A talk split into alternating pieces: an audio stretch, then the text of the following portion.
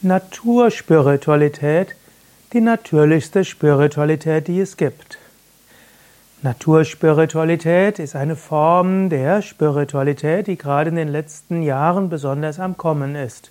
Bei Yoga Vidya zum Beispiel haben wir einen ganzen Zweig Naturspiritualität und Schamanismus, der immer mehr Anhänger und Liebhaberinnen findet.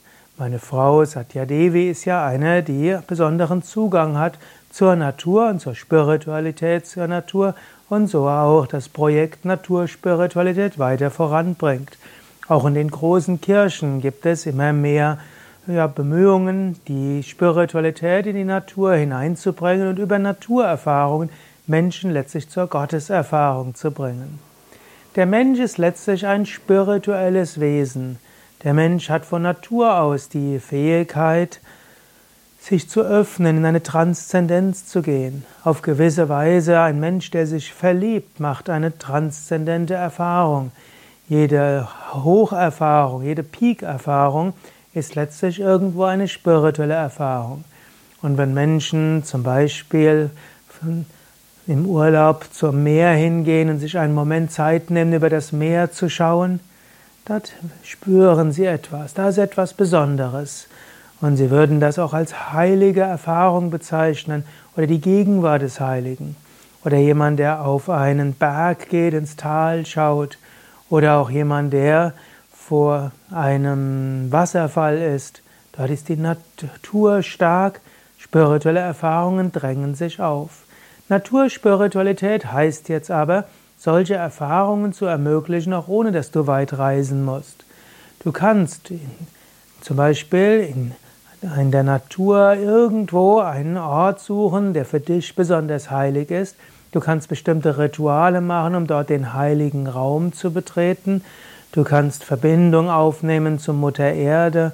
Du kannst die Verbindung aufnehmen zum Baum. Vielleicht spürst du auch die Wesenheit des Ortes. Vielleicht spürst du die Kraft des Himmels. Vielleicht spürst du Feinstoffwesen und so weiter. In der Gegenwart der Natur spürst du das Göttliche. Das geschieht eben zum Teil von selbst, aber es gibt eben auch Techniken, wie du das machen kannst. Und wenn du in der Gegenwart von jemandem bist, der oder die einen besonderen Zugang hat zur Natur und der oder die in der Natur ganz von selbst in eine spirituelle Ebene hineinkommt, dann hat das auch eine, hat das auch eine Wirkung auf dich. Du kannst davon angesteckt werden. Letztlich alle schamanistischen Kulturen sind Kulturen der Naturspiritualität. Auch der Ursprung zum Beispiel vom Judentum ist Naturspiritualität. Letztlich in der Natur hat Abraham, Isaak und Jakob Gott erfahren. Moses hat in einem Busch die, oder bei einem Busch die Erfahrung von brennendem Feuer gehabt und wurde so zu Gott inspiriert. Jesus hat 42 Tage in der Wüste verbracht und dort Gott erfahren. Oder er ist zu Johannes dem Täufer gegangen, der irgendwo am Jordan war. Und dort hat er durch eine Taube und durch die Taufe die Gegenwart Gottes erfahren.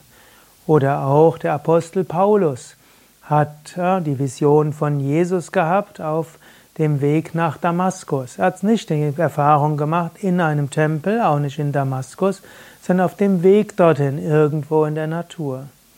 Und auch die großen Kirchen heutzutage, also die Kirchen, die im Mittelalter gebaut wurden, wurden typischerweise an Kraftorten in der Natur gebaut.